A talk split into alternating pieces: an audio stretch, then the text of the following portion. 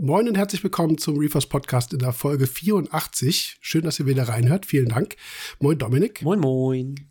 Wir überraschen euch heute mit äh, zwei Gästen und zwar von der Firma Corelexy, einmal die Diane und den Johannes, den Jo. Herzlich willkommen, ihr beiden. Hallo. Ja, hallo. Hallo. Danke für die Einladung. Ja, vielen Dank, wollte ich mich auch gerade für bedanken, dass sie hier mitmacht. Ähm, kurzer Hintergrund war nämlich, dass äh, Jo, du mich auf Insta angeschrieben hattest in Anlehnung an die Podcast-Folge. Da ging es um ähm, Jobs und Berufsmöglichkeiten in der Meerwasseraquaristik und hattest da eine ganz coole Idee.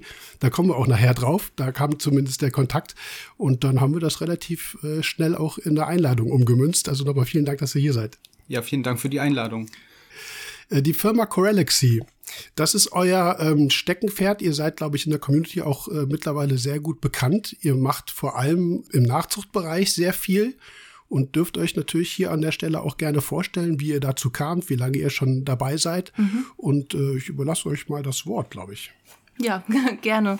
Ähm, genau, also wir sind ähm, Corelixi, der ein oder andere ähm, kennt uns ja vielleicht schon. Ähm, wir sitzen halt ähm, im Norden in Rostock und ähm, ja, wir vertreiben halt äh, Nachsuchen hauptsächlich ähm, über einen Online-Shop und äh, machen das jetzt seit, naja, seit 2000, also 2018 haben wir gegründet, aber so richtig ähm, hat das halt erst 2019 angefangen. Ähm, und genau, wir ähm, haben uns halt auf ja, Nachzuchten eben ähm, fokussiert ja, am Anfang und haben wir noch einen Teil von den Nachzuchten eben von anderen Züchtern halt äh, zukauft und die nur vertrieben. Also es waren vor allem Fischnachzuchten und Wirbellose. Äh, allen voran halt Garnelen, Seeigel und so weiter. Äh, mittlerweile machen wir aber wirklich alles selber was man bei uns jetzt im Shop bekommt. Ich hau mal eben rein. Ich habe das so am Anfang so ein bisschen mitverfolgt und ich weiß nicht, Diane wird sich wahrscheinlich nicht mehr dran erinnern. Ich stand mal bei euch vor der Tür und da habt ihr gesagt, nee, nee, ist hier kein, kein Laden, du kommst hier nicht rein. Ach, echt? Oh Gott.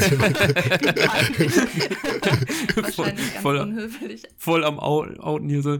Nee, es geht, ähm, ich habe das alles so ein bisschen bei Social Media mitverfolgt und so. Und das ein oder andere Bild gab es ja, ich glaube, Studien, Premiere, weiß nicht was auch immer. Oder ähm, mir kam es so vor, als ähm, habt ihr auch irgendwie die Möglichkeit gehabt, Fördergelder zu bekommen oder irgendwas in der Richtung zu machen. Oder liege ich da komplett falsch?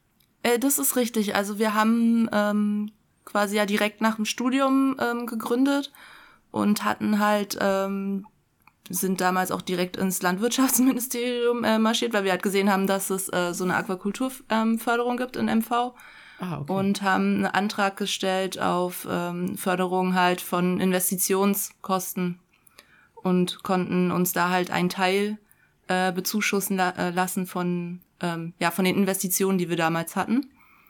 Und dazu haben wir dann noch ein Gründerstipendium bekommen hier Ach, in Mecklenburg-Vorpommern. Ja, cool, ne? Also sie, ja, das hat auch sehr ja geholfen. nicht so oft in der Szene. Ja, das hat auch am Anfang echt sehr geholfen, ähm, weil wir halt auch ja halt direkt nach dem Studium ne so komplett ohne Eigenkapital und alles. Und ähm, na und dann hatten wir halt auch, wir haben die ganze Anlage, die hier steht, halt hm. komplett zu zweit aufbaut. Und äh, da war das mit dem Gründerstipendium natürlich super. Man konnte dann wirklich halt die Zeit äh, in den Aufbau investieren, ja, und war halt finanziert für das halbe Jahr, ja. Ja. Hm. Das heißt, ihr habt auch zu zweit gestartet. Also kommen wir wahrscheinlich nachher noch ein bisschen drauf zu sprechen. Mittlerweile ähm, sieht man ja immer wieder ein paar Bilder, wo dann drei, vier, fünf Leute gerade bei euch sind oder ihr zu, ja. dritt, zu viert oder zu fünft seid. Aber am Anfang habt ihr quasi äh, ja vier Hände und äh, Aufbruch, war? Genau, Dianes äh, Vater, der ist Handwerker, der war öfters noch hier und hat uns ah. ein bisschen geholfen, aber ansonsten mhm. so im Großen und Ganzen haben wir das hier zu zweit am Anfang aufbaut, alles. Ah, ja, und Freunde und so, ne? So mal ein paar Aquarien tragen und so. Ja, ja, ja auch Aluprofile sägen und so, ja. Ja, ja, ja, genau. ja. Man kennt das, ja. ja. Wie waren da die Rahmenbedingungen für das, äh, also das Gründerstipendium ist ja erstmal äh, wahrscheinlich unabhängig von Forschungsergebnissen oder überhaupt von, mhm. von Studienergebnissen. Aber äh, habt ihr in irgendeiner Weise zum Beispiel Studien durchführen müssen oder äh, irgendwelche, nee, ja, keine Ahnung, also, Methoden, wie auch immer, weitergeben müssen, dass das nachher, wie gesagt, in der Aquakultur mhm. tatsächlich dann auch irgendwo also, in der Wissenschaft landet? Also das Gründerstipendium hatte einfach nur damit zu tun, dass äh, man sich quasi im Ra also im Bereich seines äh, Studienfaches, seines Hochschulstudiums hier selbstständig macht und in Mecklenburg-Vorpommern bleibt und da quasi okay. halt was hm. gründet. Ähm, das war halt dieses Gründerstipendium, das war, sind quasi für anderthalb Jahre ähm, ja Lohn, also halt ein kleiner Lohn, mit dem man halt überleben kann, sage ich mal. Ähm, und das halt für anderthalb Jahre. Und da ist nur die Bedingung, dass man eben hier bleibt und in dem Bereich sich halt selbstständig macht. Ähm, hm. und, das, und der innovative Charakter war. Ach so, ja, gut, innovativ, genau. genau, und sowas. Das, die andere, die EU-Förderung, ähm, da gab's halt verschiedene Töpfe und ein Topf, den wir jetzt halt ähm, genommen haben, da ging es einfach nur um Investitionen in der Aquakultur. Und es musste einfach nur im Rahmen halt ja von der Aquakultur sein. Nachhaltigkeit war halt ein großer Punkt. Weiß gar mhm. nicht, was da noch alles so drin war. Es war halt. Äh, nach Nachhaltigkeit, dann, äh, also Nachhaltigkeit war eigentlich der ausschlaggebende Punkt, mhm. warum wir die Förderung äh, bekommen haben, weil die EU erst ein paar Monate zuvor halt diese Richtlinien verändert hat und da war Nachhaltigkeit natürlich ein ganz großer Punkt. Und dann mussten wir natürlich für alles hier noch ein Wirtschaftlichkeitsgutachten erstellen lassen und eine Machbarkeitsstudie. Also da musste uns dann mhm. zum Beispiel, also in unserem Fall war es eben die Uni Rostock, die mussten uns halt dann bestätigen, dass das, was wir hier vorhaben, halt auch wirklich Sinn macht und halt auch umsetzbar ist. Und dann musste ein anderer Wirtschaftsbetrieb aus der gleichen Branche nochmal ein Gutachten schreiben. Äh, ja, es ist viel Papierkram. Es ist, viel, es ist wirklich ja, ja. viel Papierkram, ja. genau. Also es ist auch also es war auf jeden Fall gut, dass wir das bekommen haben und hat auf jeden Fall richtig geholfen. Aber es ist unendlich viel Papierkram und wir haben das halt alles äh, halt selber gemacht, weil es gibt halt in dem Bereich jetzt auch hier irgendwie keinen Projektträger oder so, der das dann halt irgendwie übernimmt. Ähm, das war halt eins zu eins quasi wir mit unserem Sachbearbeiter da. Ja. ja. Erinnert mich an die Zeit, als ich früher äh, nach meinem Studium äh, Fördergelder eintreiben musste, wo du eigentlich nichts mehr mit Forschung machst oder nur im Büro sitzt und ja. Papierkram erledigst. Ja. Zumindest für eine gewisse Zeit. Wo du denkst, so, ja. Naja, aber sehr spannend und äh, cool, dass ihr das so genutzt habt, weil das ist letzten Endes natürlich eine Möglichkeit, relativ schnell dann an den Start zu kommen. Mhm. Habt ihr, ähm, das ist jetzt nur noch eine Interessenfrage, wie war so die Resonanz bei der, ähm, bei der Gründung, jetzt was die Fördergelder oder was das Stipendium angeht? Äh, wie überrascht waren Leute, dass ihr in der Branche arbeitet? Kam da ein Feedback? Ja, war schon überrascht, also weil natürlich wir waren da schon sehr exotisch halt, ne, mit, mhm. mit den Korallen. Also es war, für uns war auch am Anfang überhaupt die Frage, ob wir überhaupt in Frage kommen, weil wir jetzt nicht im Lebensmittelbereich halt was machen, aquakulturmäßig. Aber das wurde halt per se nicht ausgeschlossen ähm, halt per Definition. Ich weiß gar nicht, wie das jetzt ist mit den neuen Fördermitteln, ob die das jetzt mittlerweile glaub, sogar hatten, angepasst haben. Ja, die hatten das nach uns verändert, diese äh, Richtlinie. Weil vorher stand nämlich drin äh, Aquakultur, also Kultivierung von aquatischen Organismen. Und da aquatische Organismen, da fielen dann Korallen auch mit rein. Das ging dann. Mhm. Und ich glaube, ein Jahr später haben sie das ja, verändert und da wurde dann ja. äh, eben das Wort Lebensmittel mit eingefügt. Ja, weil ich glaube nämlich auch, der okay. Landwirtschaftsminister war nicht so begeistert ne, bei der Übergabe, glaube ich, von den. Aber, naja. Okay, okay, das vielleicht rausnehmen. ja. Wie, wie ist euer äh, aquaristischer Background? Und äh, zum Studium würde ich auch gerne fragen, mhm. was ihr genau gemacht habt. Wie, ich ich habe das ein paar Mal bei mir im Podcast erzählt, wie das bei mir so, so kam. Was habt ihr studiert? Und wie gesagt, wie vermutlich seid ihr auch Hobby-Aquarianerin gewesen früher, oder? Willst du anfangen? Ja, also ich habe mit äh, 14 halt mit Meerwasseraquaristik angefangen, also 2003. 2003 habe ich mit Meerwasseraquaristik angefangen da kam dann relativ früh dann der Gedanke auf, ich hatte dann die Koralle abonniert und im dritten, vierten, fünften Ausgabe des Koralle-Magazins war dann irgendwie eine Vorstellung drin von ähm, Anthony Calvo aus den USA mit seinem Gewächshaus, mhm. wo er Korallen züchtet hat. Und da habe ich mir gedacht, ach, das wäre cool, sowas möchte ich früher, äh, dann später auch irgendwann mhm. mal machen. Und äh, ja, dann hatte ich deswegen dann irgendwann dann Bio studiert in Rostock mit dem Gedanken eben mich in dem Bereich halt dann selbstständig zu machen. Also es war schon immer die Absicht. Und äh, während wir dann im Bio, also da habe ich dann auch Diane kennengelernt im Biostudium und äh, während wir dann im Biostudium waren, also das primäre Ziel von uns war eigentlich immer Meeresbiologie. Und während wir da waren, kam dann der Masterstudiengang Aquakultur und dann haben wir uns diesen Studienplan anguckt und haben gedacht, ach, passt viel besser. Und deswegen haben wir dann im Anschluss halt Master Aquakultur studiert, ja. Okay, cool. Ja, ja das gab es zu meiner Zeit halt alles nicht. Ne? Da gab es mhm. halt das klassische ja. Biostudium, Meeresbiologie mit drei Standorten. Da war Rostock dann auch relativ neu zu der Zeit sogar. Da hatte ich auch kurz überlegt hinzugehen, weil die halt sehr viel Fördergelder bekommen haben hm. zu der ja. Zeit. Bin aber dann doch in Bremen gelandet. Aber ja, dann die Spezialisierung, gerade nachher im Masterbereich, die, die kamen dann so erst, als ich eigentlich fertig war, ne, die aber tatsächlich eigentlich berufs perspektivisch ja doch günstiger sind, ne? Weil man halt relativ schnell dann doch an, äh, an Studieninhalte kommt, die man sich sonst irgendwie zusammenklabüstern müsste. Ne? Also ja, so ein zweischneidiges Schwert, was jetzt besser war, der alte Diplomstudiengang oder eher das neuere, verschulte System. Ja, aber spannend. Und die ähm, Diane, also ich weiß, mhm. dass ihr beide auch taucht. Ich habe euch nämlich auf Insta irgendwo mit einem Tauchkanal gefunden, richtig? Das ja, genau, ihr, wir haben auch einen kleinen äh, Tauchkanal quasi, ja.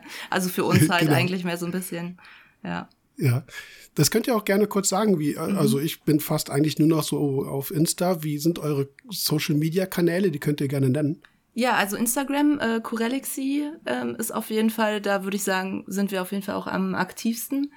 Ähm, demnächst werden wir auch sehr aktiv auf YouTube werden. Ähm, da kann man uns auch gerne jetzt auch schon abonnieren, damit man das dann auch alles mitbekommt. ja. Also der Kanal existiert schon. Ja, auf Insta habe ich das schon gesehen. Genau. Und ähm, ja, Facebook sind wir halt auch, aber das ist, ähm, das läuft, sage ich mal, so automatisch halt mit, mit Instagram. TikTok war ihr nicht, oder? Nee, TikTok noch nicht, nee. Es ist auch irgendwann ist es ähm, eher zu viel, glaube ich. Ja, ja, ich also habe da nur irgendwie letztens nicht, wahrgenommen. Nicht, nicht mit so zu übertreiben. Gedacht, Nee, nee, irgendwer hat mir irgendwas geschickt und da, ich war mir nicht mehr sicher, wer das war. Aber ich weiß, dass mhm. ihr auf Insta auch immer so kleine Kurzvideos hattet und dann weiß man ja immer nicht mehr, ist es Insta, also welche Plattforms kann man manchmal gar nicht ja, mehr zuordnen. Ne? Ja. Wie helfen euch denn eure Taucherfahrungen so, ich sage jetzt mal bewusst beruflich auch in der, in der Zucht, in der Korallenpflege? Ich finde, das ist, ähm, das hatten wir auch schon ein paar Mal, da ging es hauptsächlich aber dann auch um Fischpflege. Mhm. Wenn man so sieht, wie es so in der Natur aussieht, dann ähm, merkt man doch einen Unterschied zu vielen Aquarien, wo Dinge eben halt nicht so ablaufen wie in der Natur, wo eben Fischgrößen dann auf, äh, auch relativ klein gehalten werden, weil sie nicht groß wachsen können. Nehmt ihr da viele Infos raus und viele Beobachtungen, die euch helfen? Also aus der Taucherei? Ja, ja, jetzt gerade eben, was halt äh, den Fischbesatz anbelangt, auf jeden Fall. Also wenn man halt mal gesehen hat, wie manche Fische am Riff entlangziehen an der Riffkante und äh, was die Fischstrecken zurücklegen. Also das war dann auch für uns so ein Punkt, wo wir sagen, okay, manche Fische, die gehören einfach nicht importiert und auch schon gar mhm. nicht in Aquarien. Ähm, aber andersrum ist es eigentlich auch ganz interessant. Also mhm. wenn man mit dem Wissen von der Meerwasseraquaristik dann in den Riffen unterwegs ist und dann halt auch noch mit Kamera, dann ist es eigentlich ganz cool, weil man halt genau weiß, äh, welche Lebensweise die, die Tiere halt dann eben haben. Wo muss ich danach suchen? Wo sitzen die? Äh, wann kommen die raus? Zu welcher Tageszeit und so? Also das ist auf jeden Fall auch sehr interessant. Das, das stimmt, absolut. Also das, ich nenne das immer aquaristisches Tauchen weil du äh, weißt, dass in, einer, in irgendeiner Blasenkoralle irgendwo eine Garnele drin sitzt. So. Ja. Die ja. kann man dann auch finden, wenn ja, man, man weiß, wonach man suchen muss. Das stimmt. Ja. Ich bin ähm, oft zum Beispiel, das ist jetzt äh, nur so, so ein Bereich, der mich dann auch interessiert, gerade weil ich dann auch beim aquaristischen Tauchen sehr nah auch an, der, an, an Gestein bin. Ähm, für mich ist, war es eigentlich immer sehr interessant zu sehen, wie zum Beispiel Steine bewachsen sind, wie die Biofilmausbildung ist. Das denke ich dann manchmal, okay, wir wollen natürlich irgendwie alle ein sauberes, ästhetisches, cleanes Becken haben, was aber eigentlich völlig unnatürlich ist. Wenn man sich Steine mhm. genau anguckt, ist immer ein dicker Biofilm drauf, manchmal mehr, manchmal weniger. Algenbelag, was auch immer. Und jeder würde mal Aquarium sagen, hey, wie kriege ich das hier weg? Ne? Mhm. Aber es ist halt so ein Punkt, der mich persönlich immer so daran erinnert, dass unsere ästhetischen Ansprüche in der, in, in der Aquaristik, wo wir wirklich 20, 30 Zentimeter vor der Glasscheibe sitzen, um reinzugucken. Ich muss mittlerweile 50 Zentimeter davor sitzen, weil meine Augen so schlecht geworden sind.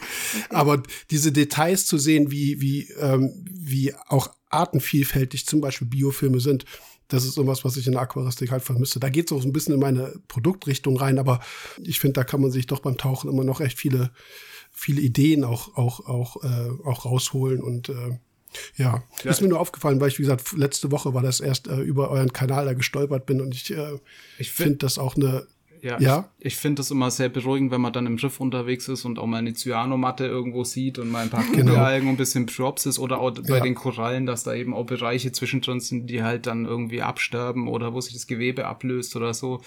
Äh, ja, da denkt man sich dann immer, okay, kommt in der Natur auch ab und zu mal vor. Und ich finde, das ist eine tolle Möglichkeit, die es halt gerade auf Insta mittlerweile gibt, mit allen möglichen, ob das jetzt irgendwelche Tauchschulen, Tauchlehrer oder überhaupt Unterwassertaucherinnen sind, was wir an an Videomaterial, Bildmaterial aus der Natur bekommen im Vergleich von zu, zu meiner Zeit früher vor 20 Jahren oder 30 Jahren, wo du dir Bildbände kaufen musstest, ist das halt sehr cool, weil du halt viel mehr von der Natur mitbekommst, als das früher der Fall war. Ne? Ja. ja, ja, das stimmt. Um, um auf die auf die Nachzuchten so ein bisschen zu sprechen zu kommen, ihr habt ja gesagt, ihr seid ähm, sowohl also im Online-Shop Nachzuchtbereich dann auch bei Korallen und auch bei Wirbellosen. Das inkludiert natürlich Korallen auch äh, unterwegs, aber auch Fische. Habt ihr tolle Nachzuchtergebnisse bei vielen äh, Garnelen auch. Wollt ihr darüber ein bisschen erzählen? Wie waren so die, die Anfänge, die Hürden? Äh, wie viel Nerven hat es gekostet, bis mal dann äh, wirklich was gerade bei den Fischen durchkam? Also bei den Fischen muss man vielleicht dazu sagen, da haben wir jetzt nicht so viel gemacht. Also wir haben halt am Anfang Nachzuchten ähm, zugekauft und die halt weiter mhm. weiterverkauft. Ne? Das war so eigentlich, was wir zu Beginn gemacht haben und was wir an Fischen selber gemacht haben. Das sind ja jetzt erstmal nur die Seenadeln gewesen. Und ansonsten sind das ja jetzt halt die Garnelen und ähm, ja, Seeigel, was wir gerade aktuell auch gerade ähm, gerade einen Schwung drüben haben, ähm, wo wir gerade ausprobieren. Genau, mhm. ja, wir hatten am Anfang sehr viele Nachzuchten halt in den USA einkauft, mhm. Weil wir mit der, also es gibt ja in Deutschland auch einige Züchter, die es halt vor allem privat oder nebenbei machen. Und da waren wir immer mit der Qualität von den Tieren jetzt äh, nicht so zufrieden. Da kommen dann die Tiere an und dann haben die einen Überbiss oder Unterbiss oder dann fehlen Flossen oder ja, dann ist einfach der Kopf deformiert oder so. Und äh, deswegen hatten wir ziemlich viel aus den USA aber da waren wir dann ebenfalls mit der Qualität nicht zufrieden, weil da ist es vor allem so, dass man halt dann äh, mit den Krankheiten zu kämpfen hat. Also obwohl das Nachzuchten sind, die benutzen halt okay. alles Wasser, also gerade in, in Florida eben aus dem Meer direkt und da hast du halt trotzdem alles, was so einzellige Parasiten sind, äh, Protozoen oder so, hat man dann trotzdem mit zu kämpfen, die hat man dann auch immer. Genau. Ja, also wir wollten halt auf jeden Fall nur gesunde Tiere an unsere Kunden äh, weitergeben und deswegen haben wir auch, bei uns kam alles in die Quarantäne, also mindestens vier Wochen. Und je nachdem, wie gut halt der Schwung war, der aus USA kam, mussten wir halt dann teilweise die Salinität dann eine Woche runterfahren, zwei Wochen halten, eine Woche wieder hochfahren. Das waren dann halt vier Wochen Arbeit. Äh, dann mhm. sind da viele Tiere halt verendet und deswegen haben wir uns letztendlich halt dagegen entschieden und ähm, wollen jetzt halt mehr eigene Nachzuchten halt machen. Ja, dazu muss ja. man auch sagen, was auch ein Punkt war, ist ja auch so ein bisschen halt so die Intransparent auch auch mhm. da wieder, ne? Bei den Na also wer sagt mir denn, dass es wirklich eine Nachzucht ist, was ich da jetzt halt hole, auch selbst im Großhandel, ähm, wo wir teilweise Bestimmt. bei uns auch halt mhm. schon teilweise, sage ich mal, Fragezeichen dann halt auch aufploppten, wenn jetzt zum Beispiel so eine Garnele diesen einen Parasiten, der da in der Kieme sitzt, was halt ein Parasit ist, der sich eben nicht in Aquakultur vermehren kann, sondern halt Zwischenwirte hm. braucht, wie der halt bei einer Nachzucht auftauchen kann. Ja, oder angebliche Nachzuchtfische, die dann so groß sind, die hätten mit, ja, mit Sicherheit zwei Jahre in der Anlage halt schwimmen müssen. Also das sind halt so Sachen, die haben uns dann am Ende dann einfach genervt. Und deswegen haben wir dann gesagt, wir also wenn wir jetzt halt was machen, machen wir es halt selber oder wirklich dann mit Züchtern zusammen, wo man halt dann auch weiß, okay, die machen das halt ähm, auch sehr gut ne, mit der Fütterung und so, dass da eben nicht so viele Deformationen sind und, und die vielleicht auch selektieren und alles. Aber das geht halt, funktioniert halt nicht unbedingt mit Züchtern, die halt ähm, das vielleicht so ein bisschen neben, also ja, im kleinen Rahmen machen und dann nur ein Zuchtpaar haben und halt nicht selektieren können und vielleicht nicht immer das beste Futter da haben. Das ist ein guter Punkt. Kennt ihr noch den Marine Aquarium Council, MAC? Mhm. Ja. MAC? Ja. ja. Das war ja eigentlich ein Zertifizierungssystem wirklich vom Fang, also vom Fänger, der dann entsprechend auch zertifiziert sein musste, das zu tun, bis hin dann zum, zum Handel, wo es dann, wo die Zertifizierung eigentlich platzte, in dem Moment, wo du einen MAC-zertifizierten Fisch in eine Anlage gepackt hast, die entweder nicht MAC-zertifiziert war oder wo ein Fisch aus einem ganz normalen Import reinkam.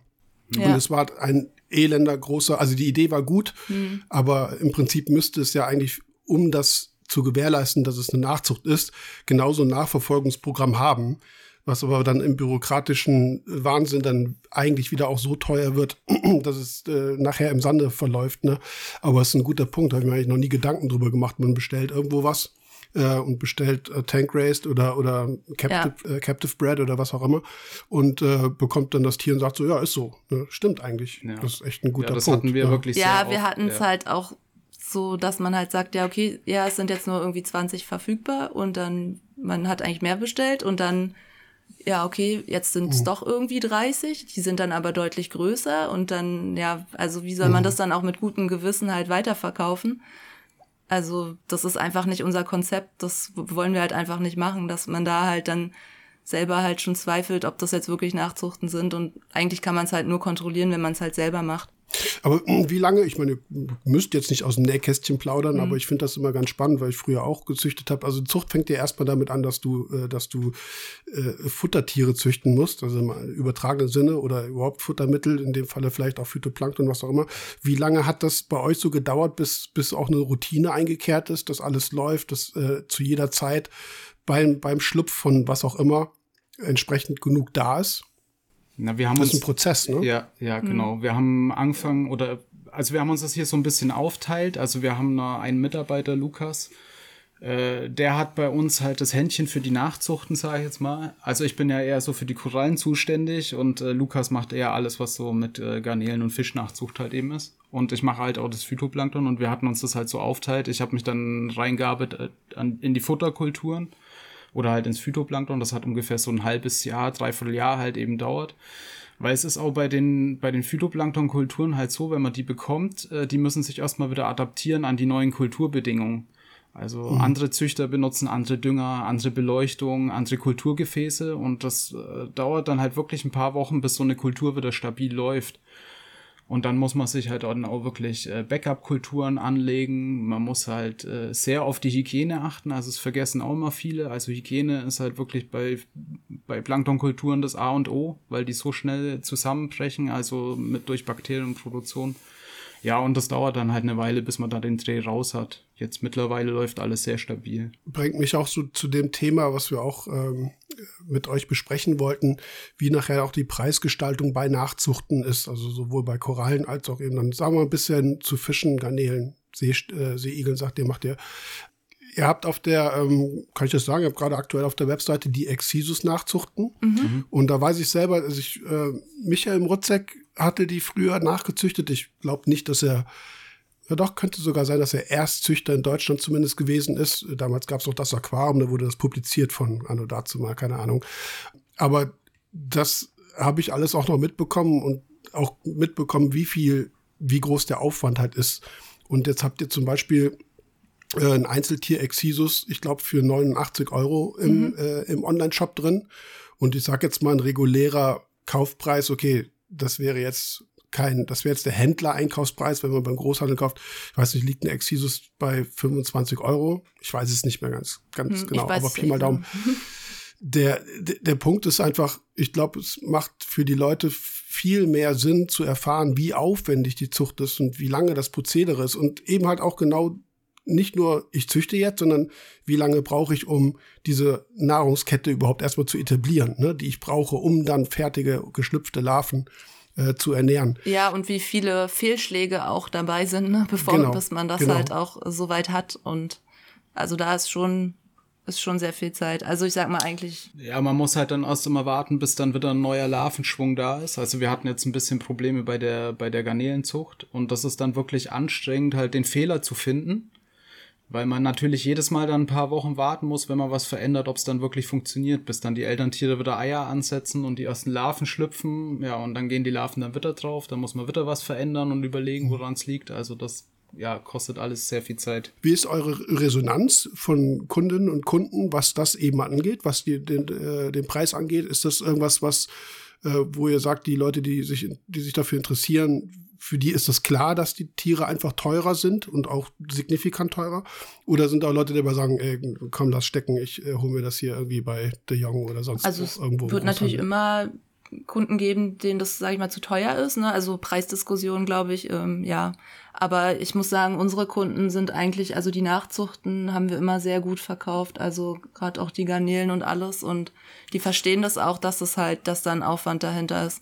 Also ich habe schon das Gefühl, dass da Verständnis da ist. Ich glaube, das hat bei uns aber vielleicht auch damit was zu tun, weil wir ja wirklich die Zucht auf unseren Social Media Kanälen halt wirklich von A bis Z halt mhm. begleiten. So, also die Leute mhm. sehen ja, wie viel Arbeit dahinter steckt. Wir haben eher das Problem, dass wir genügend Tiere rankriegen. Ja, ja, ja jetzt aktuell ist eher so, ja. dass, dass man jetzt mit den mit den Nachzonen, also gerade mit den Garnelen und so, da jetzt hinterherkommt, dass jetzt halt auch gerade ein kleiner Break eben drin, weil äh, wir halt so Probleme hatten, mussten einmal das ganze System auch desinfizieren und leer machen. Das ist jetzt halt eine längere Pause, sag ich mal. Deswegen haben wir jetzt auch gerade kein, ähm, ja, keine, keine Nachzuchten so wirklich mehr da oder nur so ein bisschen Restbestände. das passt nicht so zum Einkaufsverhalten, was wir gewohnt sind. Ne? Ich gehe in den Shop und klicke das mhm. an und übermorgen genau, ist die Ware ja, genau, da. Ne? Ja, ja. Hm. Ja, obwohl, wie, wie gesagt, also zum Beispiel bei den Blaustreifen-Seenadeln, also da haben wir es ja alle immer sofort verkauft. Also jetzt haben wir halt nur Einzeltiere, die Leute wollen natürlich immer Paare gern haben. Aber die Paare sind wir immer Aber sehr gut Aber die Paare, die haben wir ja. online gestellt und die waren ein paar Stunden später halt dann verkauft. Mhm. Also. Und auch mhm. jetzt sind auch immer viele, die halt das gerne reservieren möchten, irgendwie schon im Vorlauf. Ähm, das haben wir am Anfang auch mal eine Zeit lang gemacht mit dem Reservieren, aber das ist, haben wir dann nicht aufgehört, weil man macht sich dann irgendwie eine Riesenliste und mhm. bis man da dann jeden anschreibt und dann, ja, ja mhm. also einfach, wenn die Tiere sind dann online und dann kann der Erste, der kommt, sage ich mal, hat halt Glück, ne? Weil genau. das mit dem Reservieren, das ist, äh, ist einfach zu aufwendig und man kann es halt auch einfach nicht garantieren. Ja. Aber da bleibt ihr auf jeden Fall am Ball. Also ich meine, das ist ja so eine Sache, wenn ihr das jetzt sagt, das bricht hier und da, bricht mal ein bisschen was zusammen, kann mhm. ja auch mal so einen Tiefschlag geben, wo man dann sagt, ey komm, Korallen ist doch irgendwie einfacher und äh, ich hau das jetzt mal so raus, so zum Leid also, des Tieres. Ich habe gerade hier ähm, so ein kleines Projekt laufen, was äh, hier glasrosenfressende Schnecken angeht und von heute auf morgen irgendwie milchiges Wasser und äh, Schnecken eingekrümmt, wo ich gedacht habe, oh schade, ey, eigentlich lief alles total gut, wie aus freier Hand.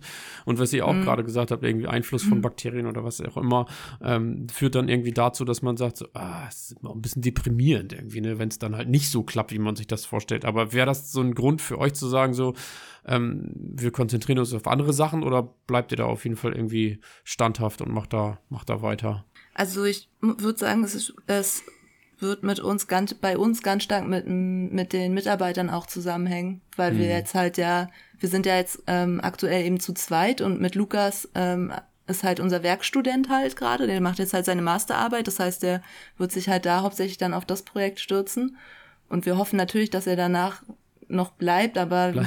wie wir schon raushören, möchte er oh. auch gerne noch ins Ausland und so, das heißt, ähm, ja, man, es steht und fällt echt mit den Leuten, weil Mhm. Ähm, ich meine, gerade so Fisch nachzuchten ist halt extrem aufwendig und zeitintensiv und rund um die Uhr. Da haben wir halt auch schon gesagt, das ist zu zweit einfach zusätzlich noch utopisch. Also ja, eher noch mit den Wirbellosen. Ja, man darf halt auch nicht vergessen, ich meine, wir haben hier halt eine 20.000 Liter Korallenzuchtanlage stehen, die wir halt äh, nur zu dritt irgendwie machen. Dann den ganzen Versand, äh, Social Media, Online-Shop, keine Ahnung. Also wir machen das halt wirklich hier nur zu dritt und ähm, ja, muss, muss man mal gucken. Hier, ich, also ich wollte gerade was zu eurem Online-Shop sagen und hier kommt eure ja. Aufgabe. Ich habe das vorher noch gesagt. So eine halbe Stunde später erinnern wir euch dran. Es kommt ziemlich genau hin. Ah, ja, Entschuldigung. Dieser Podcast ach enthält so. Werbung. Ach ja, okay. Kommen wir mal zur Werbung. Also ich bin ja nebenbei, gucke ich dann immer so und äh, also nicht, dass ich noch nie auf eurer Homepage war. Also äh, tragt mir das hier nicht nach. Das, das stimmt nicht, Volker. Also ich tatsächlich äh, ich würde jetzt nicht sagen, ja, doch irgendwie ein bisschen Fan schon. Ich fand das immer total spannend, wie ihr da die Bilder macht und die das ganze Freistellen drumherum und so und das dokumentiert ihr ja auch. Und äh, also guckt da gerne mal alle vorbei, corelixy.de, also gerade die Bilder und was mhm. den Shop angeht. Ich mag das ganz gerne, wenn man über die Bilder swiped so mit der Maus und dann kommt dieser Filtershot. Ähm, aber jetzt äh, bei euch sehe ich das gerade tatsächlich zum ersten Mal, dass diese bewegten Bilder da drin sind, finde ich schon ein bisschen abgefahren. Ich habe das damals ja immer sehr kritisiert, ja. auch in unseren ersten Podcast-Folgen, dass wir gesagt haben, so ja, Korallen müssen eigentlich mit Filtershot, ohne Filtershot und irgendwie von oben und von der Seite gezeigt werden. Am besten so eine 360-Grad-View. Äh, und mhm. tatsächlich, jetzt sehe ich das gerade irgendwie, ihr habt es umgesetzt so, ne, dass ihr teilweise schon so, weiß nicht, ähm, ob das dann über ähm, GIFs läuft oder so, aber es ist halt schon ziemlich cool. Also, wie gesagt, guckt euch das gerne mal an. Ist eine geile Sache irgendwie. Ja. Schon cool. Steht das Tier halt im Mittelpunkt, ne? Ja, absolut. Und also wir versuchen da auch immer den Shop auch zu, zu optimieren, ne? Für, für dadurch, dass wir ein reiner Online-Shop sind, ist das natürlich ähm, wichtig, dass wir da halt ähm, für, für die Kunden halt auch, sag ich mal, ja, das beste Einkaufserlebnis oder halt plus Beratung halt da auch irgendwie am besten halt realisieren darüber. Äh, können wir einen kurzen Sidekick so machen? Ihr habt auf der Homepage ja tatsächlich auch stehen, also ähm, kontaktiert uns gerne mit der Telefonnummer. Ist ja heutzutage echt unüblich mhm. so, ne? Ja, aber so viel rufen gar nicht an, so ab und zu mal. also das okay. meiste sind, sind wirklich Nachrichten, also E-Mails oder halt eben über Social Media.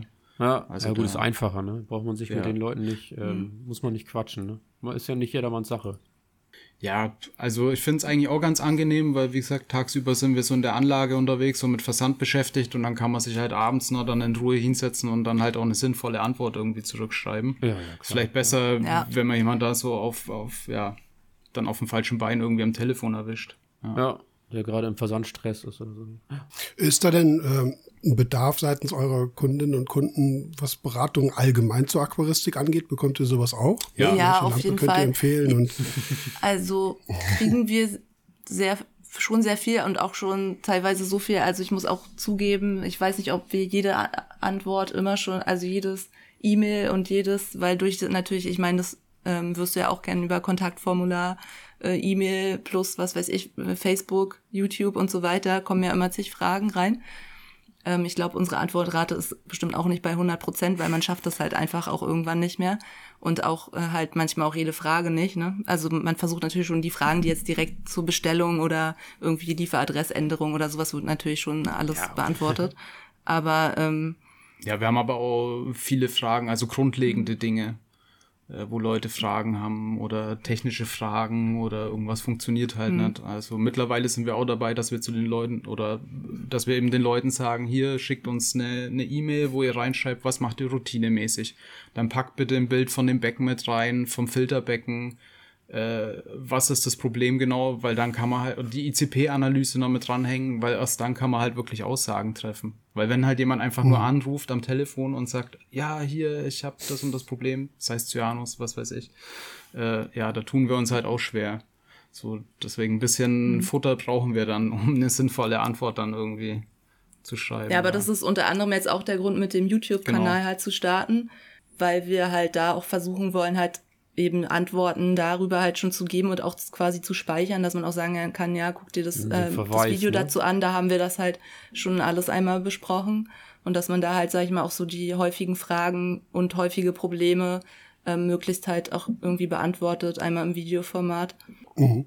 Ja, das, das Konzept fahren wir ja auch, weil es ja. irgendwo ähm, ja ein Bedarf ist. Also ich, ich, ich aus meiner Erfahrung heraus ist das alles gut und schön und es erleichtert auch mir viel, wenn ich sagen kann, hier lest euch entweder Sangoka-Empfehlungen, ABZ durch oder guckt das Video an.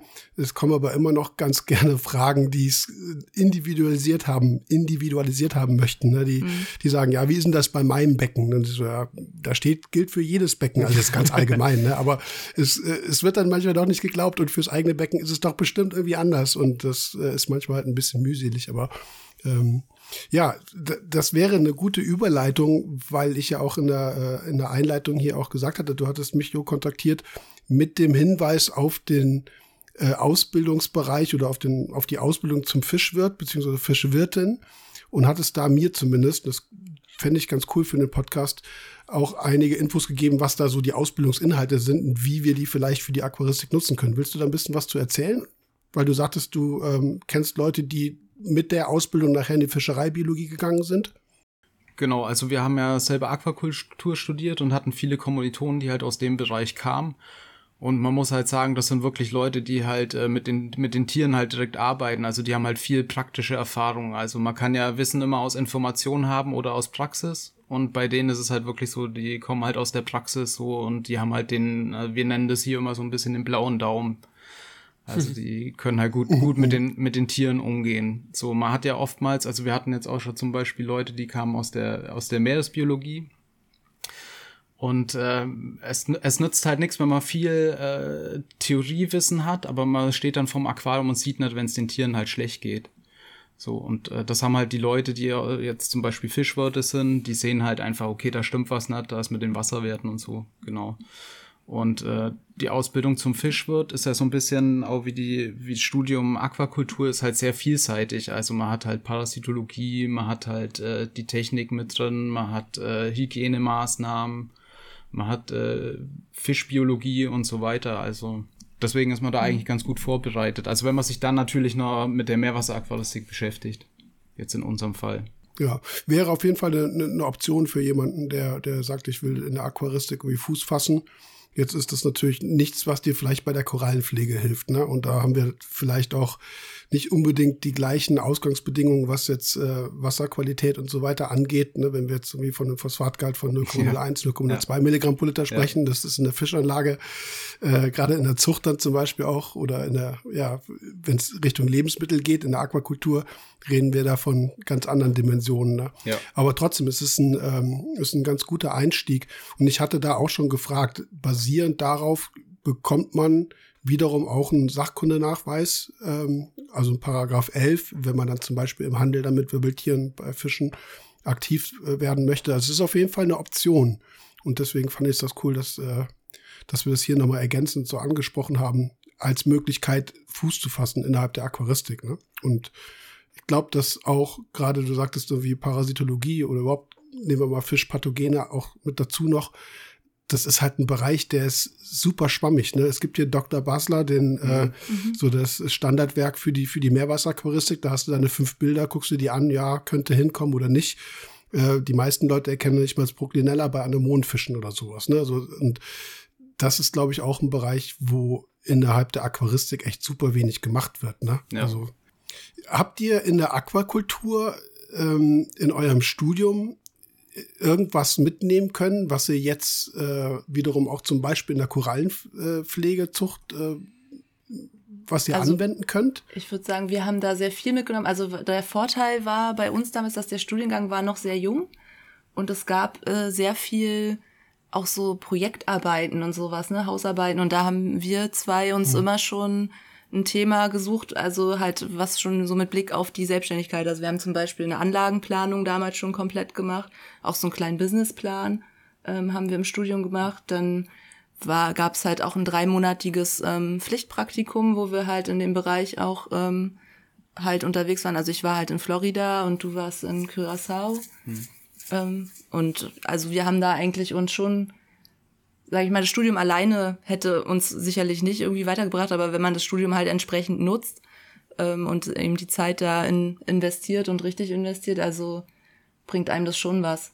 Und das Gute ist halt wirklich, dass, also das fand ich halt richtig gut in der Aquakultur. Also wir haben jetzt auch Finanzbuchhaltung zum Beispiel gehabt als Vorlesung, ähm, was jetzt auch gerade in der Selbstständigkeit natürlich viel hilft, ähm, was man jetzt in anderen Studiengängen so nicht hätte oder auch die ganze Anlagenplanung und so. Ähm, hat Joja halt auch alles komplett alleine gemacht.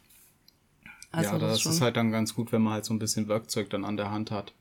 Ja, mein Punkt, das hatte ich im Vorgespräch ja gesagt, es geht ja eigentlich gar nicht darum, wenn wir über, über auch äh, eine bessere Qualifizierung im, im aquaristischen oder Meerwasseraquaristischen Handel. Ähm, es geht ja nicht darum, jeden an, an die Uni zu schicken. Ne? Genau. Und wie du nee, sagtest, also bei mir, ja. bei mir war halt auch super viel Theorie, die ich in die Praxis umsetzen musste. Und ich hatte das schon ein paar Mal erzählt. Also meine Erfahrungen mit Biologen und, Aquar und Aquarien waren äußerst gruselig und äh, selbst in Australien, als ich damals war. Und ich hatte das so ein bisschen ähnlich gemacht wie ihr. Ich hatte ein, ich hatte auf Helgoland ein Praktikum, das hat jetzt eigentlich gar nichts damit zu tun, aber ich erwähne es nur, aber ähm, und das war ein meeresbotanisches Praktikum und das, was, wir mussten dann auch so eine, so eine Hausarbeit oder ein Seminarthema äh, bearbeiten. Und ich fand alles langweilig und habe dann zu dem äh, Dozenten gesagt, hier, ich würde gerne was über Kalkrotalgen machen, weil es halt mit der Aquaristik verknüpft war. Ne? Da mhm. hatte ich dann auch Bock drauf. Will nicht sagen, dass ich mich so durchs Studium gemogelt habe, aber ich hatte jetzt keine Lust an irgendwelchen, äh, an, an irgendwelchen fauligen Tangen am Strand rumhingen, irgendwelche komischen Untersuchungen an irgendwelchen komischen schwefelhaltigen Substanzen zu machen. Und so, finde ich, kann man sich aquaristisch wirklich vorbereiten, ne? dass du halt innerhalb der, von mir aus auch des Studiums, Inhalte wählst, wählst die, die du nachher brauchen ja. kannst. Und ich glaube, das ist ein so Tipp, den, den, man echt nur weitergeben haben kann. Haben wir das ne? eigentlich auch ja. mal komplett gemacht. Ich glaube, es gab nur ein, Studien, äh, ein Studienfach, wo wir das absolut nicht funktioniert hat. Das war hier irgendwie HACCP, wo es so um Lebensmittel ähm, Ach, Qualitätssicherung ja. ging, da haben wir irgendwie nichts gefunden, was wir da so ja. aber, aber sonst fanden das die Dozenten auch immer gut, wenn man ankam und hat gesagt, hier, wir wollen da und da hin, wir haben ein Thema, können wir das machen? Das fanden die immer gut. Ja. Ja. ja. das ist, ja, ja, das ist so ein bisschen strebermäßig, aber es funktioniert ja. echt gut. ja. Und, äh, und, und mein, mein Dozent damals meinte, Kalkulator hat noch nie einer nachgefragt. Und dann hat der Taucher losgeschickt, die mir wirklich dann auch Proben, also gesampelt haben, ne? Und äh, die kamen dann irgendwie ein paar Stunden später und meinten so, was willst du denn damit? also, irgendwie total cool. Und äh, das macht dann halt auch echt super viel Spaß und man hat halt so ein bisschen äh, Pluspunkte, will ich nicht sagen, aber geht schon so in die Richtung und man ist halt, äh, man zeigt halt, worauf man hinaus will. Ja. Naja, also ist egal, ob das jetzt Studium ist oder Ausbildung ist. Also ich finde, das hat mhm. gerade in der Aquaristik nachher immer super viel Einfluss, wenn du dich dafür schon vorher interessierst und da so ein paar, paar Wege legst. Weil die Aquaristik ist halt schon anders, ne? Auf Oder der anderen Seite und auch sagen muss, dass auch die hm. Aquakultur noch sehr viel auch von, aus der Aquaristik lernen kann. Ne? Also wenn ich so überlege. Ähm, ja, das stimmt, ja. also da? jetzt gerade so hm. zum Beispiel ICP-Analytik ja. oder so, äh, ja, ist für die halt also alles unbekannt, ja, da, mhm. da, oder jetzt, äh, also in letzter Zeit wird ja viel in, im Bereich Garnelen-Aquakultur, also Speisegarnelen halt gemacht. Und da machen sich die Leute halt überhaupt keine Gedanken irgendwie zur Kalkversorgung oder halt eben mal Jod dosieren mhm. oder keine Ahnung, so. Deswegen, also da kann man auf jeden Fall auch viel aus der Aquaristik in die Aquakultur übernehmen. Ja, in meiner, in meiner Zeit wurde halt eigentlich bei allen experimentellen Setups immer natürliches Meerwasser im Durchfluss genutzt die Leute hatten eigentlich nie das Problem, dass sie irgendwie ein stehendes Wasser hatten, wo sich der Kalkhaushalt ändert oder wo ein Joddefizit auftritt, weil eigentlich du immer dafür gewährleistet hast, dass du einen Standort definierst, da kommt das Wasser her, das musste im Paper stehen und damit warst du eigentlich safe. Ne? Also mhm. und das entwickelt sich halt in der Aquaristik dann zu einem Problem, wenn du ein geschlossenes, geschlossenes System hast, wo du eben keinen oder wo du diese Dynamik in den Parametern hast. Die meisten Wissenschaftler sagen so, ja, warum mache ich das? Ich packe mit natürliches Meerwasser dran. Das Institut ist da vorne am Strand und dann habe ich das Thema nicht. Ne? Also das, deswegen Aquaristik nachher und das, was man im Studium so hat oder in der Biologie oder Aquakultur hat, sind ja manchmal noch so zwei Welten, die halt einfach andere Voraussetzungen irgendwo haben. Ja. Ja, zu dem, ähm, zu dem Thema vielleicht eben auch nochmal, wir hatten ja hier diese Frage formuliert, wo seht ihr euch, also im Vorgespräch haben wir darüber gesprochen, wo seht ihr euch in fünf Jahren, vielleicht sogar auch in zehn Jahren? Nicht nur ihr selbst, sondern wie seht ihr die Aquaristik, was zum Beispiel Beschaffung von, von Tieren angeht? Also ich würde sagen, also ich würde auf jeden Fall sagen, dass das ähm, noch viel mehr zu Importverboten kommen wird. Davon würde ich mal ausgehen. Also dass das halt immer schwieriger mhm. auch ähm, sein wird, halt ähm, wilde Korallen halt zu importieren. Und dass es halt mit den Nachzuchten eigentlich halt, äh, ja, sage ich mal, Standard auch wird, denke ich. Ich denke, da wird, das wird schon in die Richtung gehen. Seid ihr, seid ihr auch an sexueller Nachzucht von Korallen interessiert? Weil da gibt es auch mittlerweile ja. auch in Deutschland Gruppen, die da arbeiten. Ja, wir sind auch mit, ähm, also Samuel Nieser macht das ja in Wilhelmshaven, mhm. ähm, sind wir auch in, in Kontakt und verfolgen das. Ähm, wir selber jetzt bei uns halt machen das nicht. also es ist auch mhm. eher nicht geplant, der, weil einfach natürlich die Logistik dahinter ist natürlich sehr aufwendig und ähm, letztendlich ja, ist das auch eine Sache, die erstmal so auf wissenschaftlicher Ebene, denke ich, erstmal gemacht werden muss. Ja, wobei, wenn es funktioniert, hast du natürlich einen ganzen Haufen an Tieren, die du, genau. die du dann, ja. dann hast. Ne? Also das finde ich ist schon ein Ziel, was man definieren muss oder wo man sagen muss, dass es irgendwo auch einen wirklichen praktischen Vorteil nachher bringt. Ja, es ist schwierig, Logistik und äh, alles Mögliche, was du halt daran verknüpfen musst.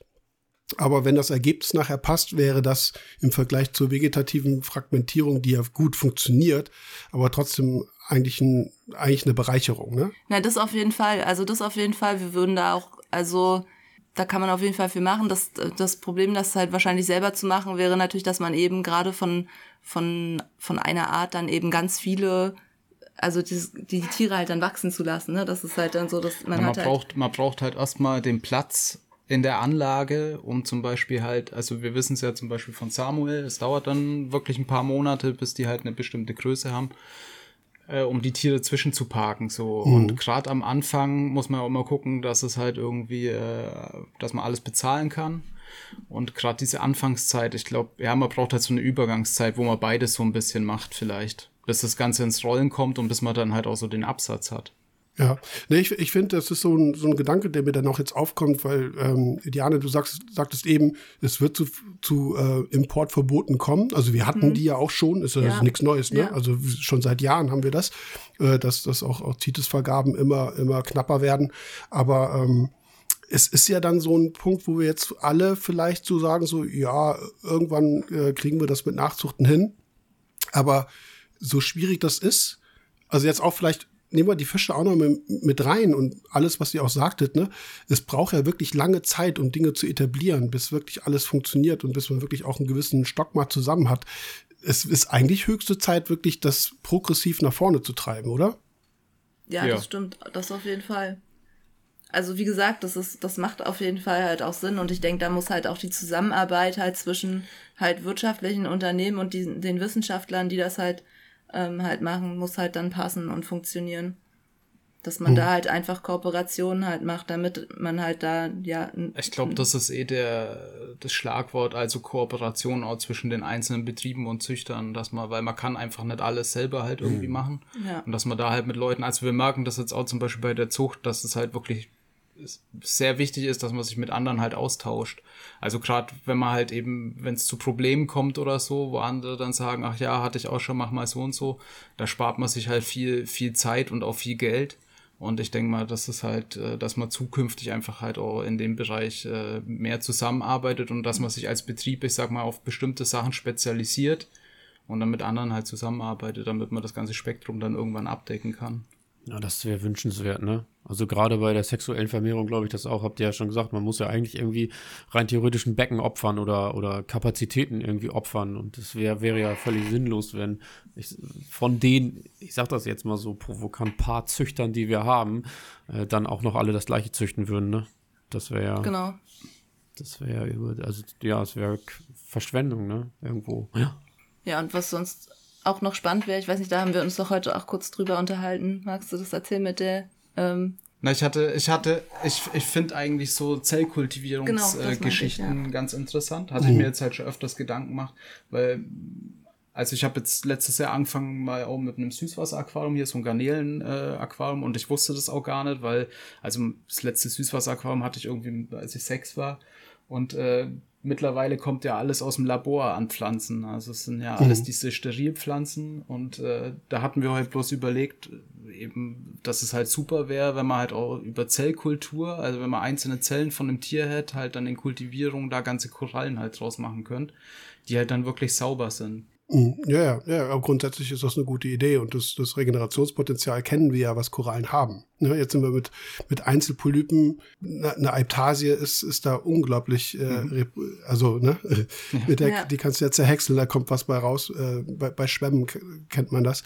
Aber ähm, ja, klar, wenn das, wenn das Richtung, das ist ja auch das Nachzuchtproblem tatsächlich dann auch bei Trachyphylias velsus, was ja, auch immer. Genau.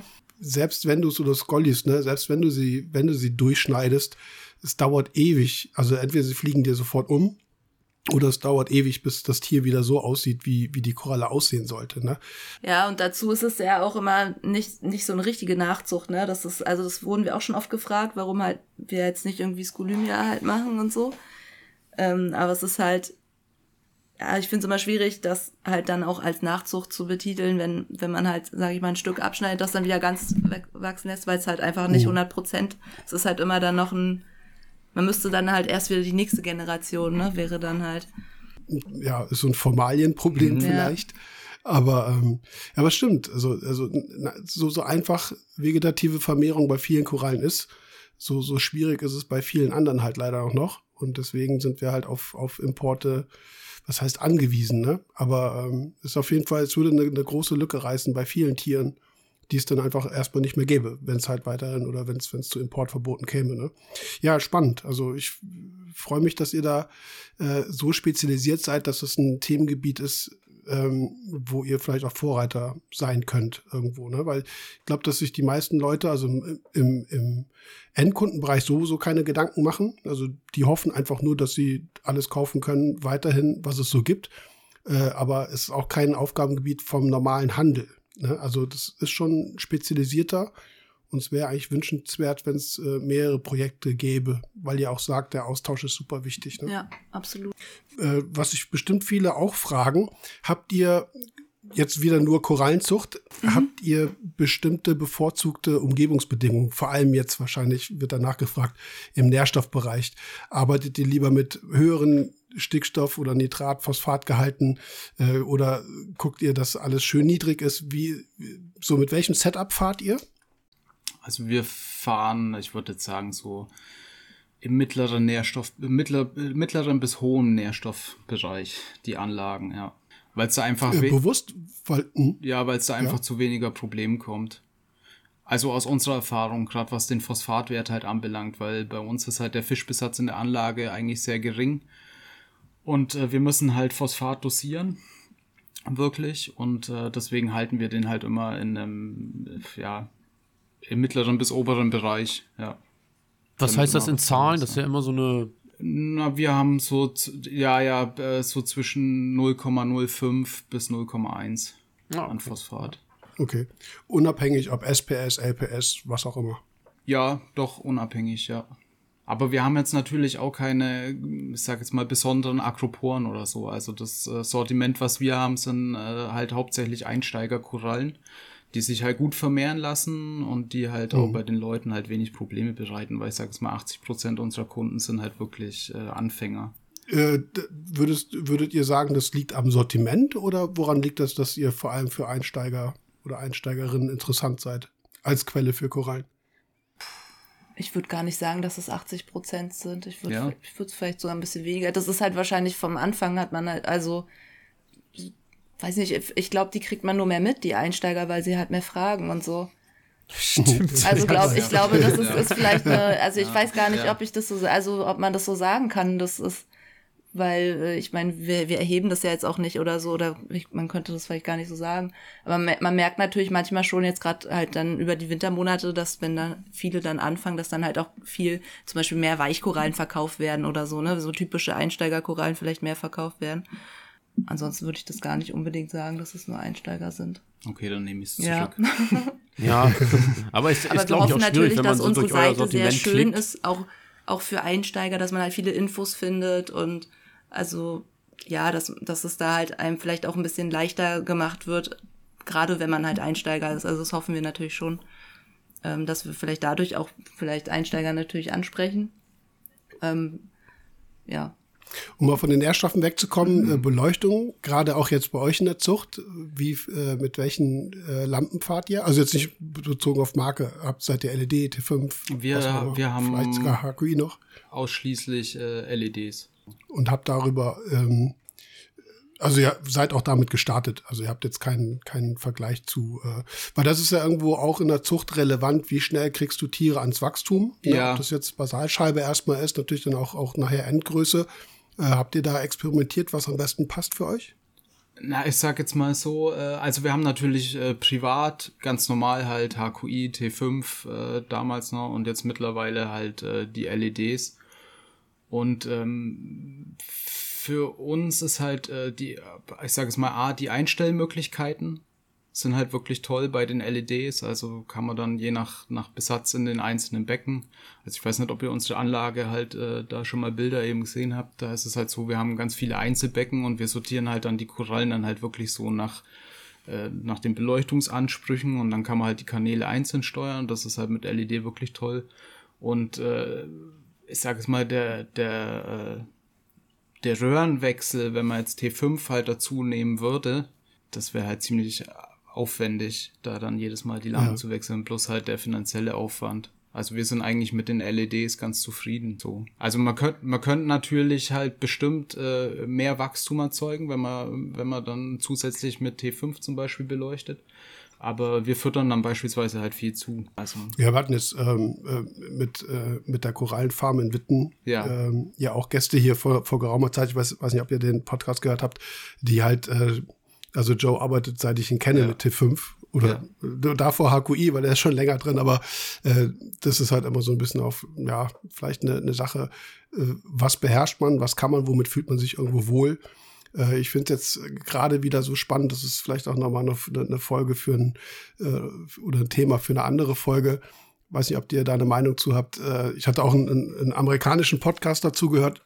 Da geht es um diese Frage, wie relevant ist dann tatsächlich auch ein wirkliches Vollspektrum, was früher mhm. bei HQI eher der Fall war, wo halt noch wirklich gute UVA und UVB-Anteile drin waren gerade, also ich kritisiere das so ein bisschen, weil also es, es gibt nicht umsonst UFO-Schutzverbindungen äh, äh, in Zugsantellen oder überhaupt in Algen, in dem Fall dann auch in Korallen, die sich davor schützen wollen. Aber da ging es um die Parasitenfrage. Ne? Also wie äh, relevant ist ne, zum Beispiel, sind UVB-Anteile, um tatsächlich auch das Aufkommen von Parasiten auf Korallen, also bis hin zu Pathogenen, irgendwo zu minimieren. Mhm. Und das finde ich wieder, da habe ich ein bisschen drüber nachgedacht und fand, ja, äh, so aus biologischer Sicht wäre das wirklich eine Frage, die man stellen sollte. Und äh, dann auch aquaristisch diskutieren sollte. Also nicht, dass ich jetzt da irgendwie. So Gab es denn da irgendwelche Erkenntnisse? Nö, das ist der Punkt. Äh, es, ah, ja, okay. nur, es sind, sind nee, nur hypothetische ja, ja, Annahmen. Okay, okay, aber, äh, aber die, es fängt, ich sag mal, es fängt ja mit der Fragestellung an. Und äh, nee, es gab experimentell dazu überhaupt nichts. Ähm, es wurde nur als Frage formuliert und äh, es gab irgendwo, es gibt einen Verfechter von irgendwelchen, irgendeiner Lampenherst äh, Lampenfirma in den USA. Ich kenne den jetzt auch nicht, also ich kannte den nur aus dem Video, der äh, wirklich dieses Thema Vollspektrum äh, groß aufgemacht hat und auch mit einer gewissen Vehemenz gegen LEDs gewettert hat, würde ich fast schon sagen und sagte, ja, äh, photosynthetisch ist das alles schön und gut, Farbausbildung ist auch schön und gut, aber, ne? Und dann kam das Thema Parasit äh, Parasitenminimierung äh, durch UVB-Anteile dann in einem Podcast von jemandem, den ich äh, seriöser fand in der Art und Weise, wie er es formuliert hat. Aber wie gesagt, ich fand das, ich finde es einen spannenden Gedanken, weil das haben wir in, in LEDs wirklich nicht, ne? Und das, was wir an Aufkommen, an Parasiten haben, und auch an Pathogen haben in letzter Zeit ist schon nicht unerheblich. Ne? Also von Strudelwürmern angefangen über Bugs bis hin dann zu Vibrionen, was auch immer für bakterielle Infektionen und möglicherweise Pilzinfektionen. Also ja, ich, wie gesagt, ich, äh, ich fand das ganz spannend. Und das ist, können wir jetzt auch überleiten, ist so ein bisschen spontan jetzt, aber habt, wie ist denn ähm, eure Art und Weise, du hast Quarantäne schon angesprochen, in Bezug aber dann auch auf Fische, aber ähm, wie, wie, wie, ist, wie problematisch ist das Thema bei euch in der Zucht? Also wir haben von vornherein äh, ja versucht, halt äh, das Risiko zu streuen. Also wir haben eben die Quarantäne, alles was wir neu bekommen, kommt erst in die Quarantäne und äh, bleibt auch mindestens vier bis sechs Wochen drin. Und danach kommt es dann erst in die Zuchtkreisläufe und in den Zuchtkreisläufen fahren wir auch halt ganz viele einzelne Becken, um halt einfach das Risiko zu streuen. Natürlich lässt sich halt nicht äh, vollständig verhindern. Also ich meine gerade zum Beispiel, wir hatten mal so eine so eine Braunalge beispielsweise, die wuchs dann halt erst in der, in der Anlage, kamen die dann aus dem, aus dem Ablegerstein halt dann eben raus. Das sind halt so Sachen, so lange halt. Dictiota oder was war das? Ja, genau. Und ja. äh, da haben wir halt dann die Möglichkeit durch die vielen Einzelbecken, man koppelt dann das eine Becken ab, macht es komplett einmal sauber und äh, ja, das, das hat halt viele Vorteile mit diesen, mit diesen Einzelbecken. Man kann das halt alles noch dann in Schach halten und kontrollieren. Mhm. Also wenn man jetzt zum Beispiel ein großes Langstrombecken hat, was bestimmt vom Pflegeaufwand viel einfacher ist als diese ganzen Einzelbecken. Aber bis man dann mitbekommt, äh, dass sich zum Beispiel unter den Racks irgendwas ausbreitet oder so, ja, ist halt dann, ja, Genau, also das lässt sich eigentlich bei uns in der, in der Anlage ganz gut immer im, im Griff halten, also wenn da was hochkommt, weil es lässt sich halt, also durch die Quarantäne kann man schon viel ausschließen, aber ja, ja. es gibt halt keine hundertprozentige Ja, viele Garantie. Sachen konnten wir so auch auf jeden Fall, also was manchmal in der Quarantäne dann zum Vorschein gekommen ist, sage ich mal, konnten wir halt schon verhindern, aber manche Sachen jetzt auch, also ich würde auch lügen, wenn, wenn ich sagen würde, ich habe noch nie eine Glasrose bei uns gesehen, ne? Ist halt, ja, aber das, aber die Quarantäne ist auf jeden Fall Gold wert. Also würde ich immer wieder so machen. Ja, klar. Also niemand kann sich davor irgendwo, äh, irgendwo befreien. Ne? Die Frage ist, was mache ich dagegen und welche Möglichkeiten ja. habe ich? Und da ist äh, euer Konzept ja offensichtlich ganz gut mit den äh, eher vielen kleinen Einzelbecken, die in der Summe vielleicht mehr Aufwand betreiben oder mehr Aufwand verursachen, aber die dahingehend echt sinnvoll ist. Ja. Na, was da halt auch ganz gut ist, mal, also wenn man halt, ich sag jetzt mal, so ein, äh, so ein relativ großes Becken halt am Stück hat, man schafft es auch zeitlich gar nicht. Also wenn man da anfängt, dann alles rauszunehmen und einmal durchzudippen und zu schrubben und zu fragmentieren. Bei uns ist halt so, äh, unsere Becken haben halt 1,20 mal 60. Das kann man halt mal an einem Nachmittag dann halt komplett leer machen und dann alle Ableger einmal dippen und schrubben und dann sauber machen und wieder zurückpacken das schafft man halt. Also das ist halt wirklich, kann man halt bestimmte Sachen dann auch verhindern, dass es halt ausbreitet, also bevor es überhand nimmt. Ist das aber irgendwas, was ihr, äh, was immer so still im, im, im Kopf ist? Also jetzt gerade wirklich äh, Pathogene oder Parasiten, weil das euer Geschäft ist, ne? Also ist jetzt definitiv ja ein Problem, wenn irgendwas massiv ausbrechen würde. Habt ihr da ein bisschen so immer, immer so eine gewisse stete Angst? Was ich nachvollziehen könnte, weil. Da, naja. Was heißt steht, steht was, was heißt steht? Das sind andere Ängste. Also, also, wie gesagt, wir haben probiert halt eben das Risiko zu streuen. Also wir haben eben drei Einzelkreisläufe und dann zum Beispiel auch Stromausfall. Also wir hatten in der Vergangenheit halt zweimal hier einen Stromausfall. Ja. Wo vorher immer Leute gemeint haben, ach, das passiert nie, kommt nie vor. Ja, letztes ja. Jahr hatten sie hier, ja, ja hat, Murphy's Law. Ja, ja, genau. Letztes Jahr hatten sie hier ein Kabel durchbackert, da hatten wir dann einen Tag keinen Strom. Also wir haben sowohl Akkupacks, die dann halt, äh, wo, die, wo die Stimmungspumpen dann weiterlaufen. Und äh, an dem Becken haben wir halt auch für jedes Becken eigenen FI-Schalter. Das heißt, wenn irgendwo eine Lampe durchbrennt oder halt eine Pumpe im Geist aufgibt oder so, dann geht wirklich bloß in einer Etage halt irgendwie das Licht aus, aber die Rückförderpumpe läuft halt dann weiter. Also da haben wir uns halt vorher dann schon viele Gedanken gemacht, um da halt äh, einiges auszuschließen. Und ja, da sind sehr viele Details, die man da äh, realisieren kann, die wirklich Sinn machen nachher. Ja, und dann, wie gesagt, mit den Parasiten, ja, wir sind gerade halt, äh, wir beschäftigen uns gerade ziemlich viel mit Bakterien also pathogene Bakterien, weil da haben wir mhm. halt jetzt in letzter Zeit halt dann auch immer wieder, ich meine, ich glaube, das hatte Joe damals auch erzählt im, im Podcast bei euch. Man kommt morgens in die Anlage und dann sind halt Tiere weiß komplett, über Nacht einfach weiß. So, man kann sich eigentlich nicht erklären, woran es liegt, weil die Wasserwerte sind alle stabil, es sieht alles gut aus, die ICP ist unauffällig und ja, und irgendwie äh, muss es ja halt eben, also ist unsere Erklärung oder meine Erklärung halt, dass es meistens am Mikrobiom liegt, was in dem, also ich meine, wir sehen es auch zum Beispiel bei, bei, uns in den einzelnen Kreisläufen, da hängen halt immer mehrere Becken auf einer Filterbox. Das heißt, der Wasserkörper ist halt komplett identisch. Und in einem Becken, obwohl es die gleiche Beleuchtung ist, das gleiche Setup, das gleiche Wasser, eben gleichen Wasserparameter, in einem Becken wächst, wächst die eine Korallenart und im Becken daneben wächst sie eben nicht. Also das hm. ist halt immer so. Und ich denke mal, dass da das Mikrobiom halt eine ganz große Rolle spielt. Und eben gerade was dieses STN, RTN halt eben angeht, äh, dass da halt eben auch Bakterien eine große Rolle spielen. Und da sind wir eben gerade dabei, halt äh, mit Bakterienpräparaten, also Probiotika und so weiter, halt auch Experimente zu machen. Habt ihr mit äh, Aquabiomics äh, schon mal Kontakt gehabt? Ja, ja, hatten, hatten wir. Also jetzt im, im Zuge, wir hatten ja vorher erzählt, wir hatten ein bisschen Probleme mit, den, mit der Garnelennachzucht und konnten uns das halt auch nicht erklären, an was es liegt. Und da haben wir eben Proben äh, in die USA geschickt, genau. Und kam da was, was ja. Hilfreiches raus bei euch? Wir haben leider noch kein Ergebnis. Bei denen gibt es gerade technische Probleme. Also wir haben die Proben im, okay. ich glaube, Februar oder März äh, losgeschickt und haben bis jetzt kein Ergebnis. Ah, krass. Ja, okay. Ja. Okay. Genau. Ja, gut, die liegen irgendwo auf, auf Eis oder in Stickstoff oder irgendwas und äh, ja. halten hoffentlich. Naja, ich hatte, da hatte ich auch einen Podcast äh, äh, gehört, da waren die, da war einer von den, ähm, also der, der CEO oder der Gründer mhm. war auch mit da und hat ein bisschen was erzählt, was ich auch ganz spannend fand. Aber er sagte auch, es ist halt schon recht limitiert, weil die ja sehr viel mit der ähm, mit äh, eDNA arbeiten, also mit der Env also Environmental DNA, also so das, was im Wasser schwimmt. Ja, ja. Und du erwischt halt auch nicht unbedingt immer alles, ne? Mhm. Aber ähm, ich glaube, das ist auch irgendwo ein, wo ein Ansatz, der, den ich so cool finde, ähm, im Vergleich zu Möglichkeiten, die wir eben früher nicht hatten, äh, dass man halt mittlerweile wirklich super viel sequenzieren kann, super viel nachweisen kann äh, von Dingen, die, ähm, die immer nur irgendwie hypothetisch im Raum standen. Ne? Angefangen von von der Hypothese, dass, äh, dass es einen Stickstoffkreislauf gibt mit Nitrosomas und Nitrobacter, ne, das, was äh, irgendwo hier in der Landwirtschaft auf dem Feld passiert, aber was mit mariner Aquakultur oder überhaupt mit, mit einer marinen Umgebung nicht viel zu tun hat. Und ich glaube, dass das schon sehr hilfreich ist und gerade dann halt auch in, in, in der Zucht, weil alles, was, was einzellig ist, was man nicht sehen kann, äh, ist halt, birgt halt immer nur Spekulationsmöglichkeiten. Ne? Ja. Und ja. Und lässt sich halt auch schlecht verhindern. Also alles, was halt bakteriell ist, sobald du halt dann irgendwie denselben Eimer, denselben Messbecher und so weiter verwendest, ja, schleppt man sich halt von einem Becken ins andere. Das ist halt anders wie jetzt äh, irgendwelche äh, jetzt Schnecken oder Algen oder so. Ja. Genau, genau. Ja, ja, ja. ja spannend. Äh, wir haben noch in, der, äh, in unserer kleinen Notizliste das Thema CITES stehen. Hm. Und im Vorgespräch äh, haben wir schon gesagt, so, mh, hm, ja, ist Grauzone.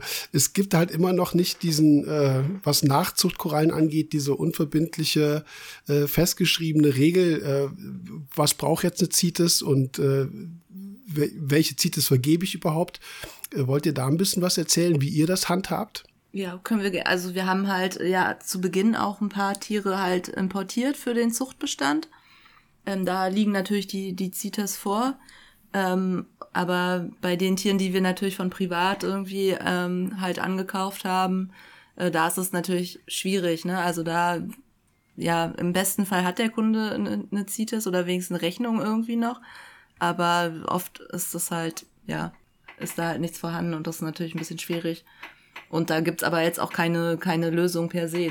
Wie macht ihr das bei den, da wo ihr eine CITES habt und ihr züchtet da draus, dann führt ihr die weiter? Also ich sag mal, keine Ahnung, endet mit 538 und dann macht ihr Strich 0, Strich 01, Strich 02 oder wie, wie funktioniert das oder wie muss man sich das vorstellen? Na, wir haben einfach halt einen Zucht, also bei uns ist halt die Anlage so sortiert, dass wir in den oberen Etagen halt die ganzen Elterntiere drin haben.